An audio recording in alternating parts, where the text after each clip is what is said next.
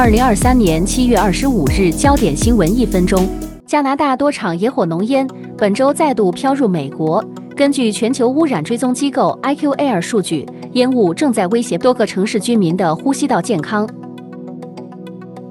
司法部起诉德州违反河流和港口拨款法。司法部决定起诉德州，因为州长格雷格阿伯特拒绝拆除在格兰德河建造的浮动障碍。总统拜登宣布建立一个新的国家纪念碑，纪念1955年被谋杀的黑人少年与之后因白人凶手被无罪释放而引发的民权运动。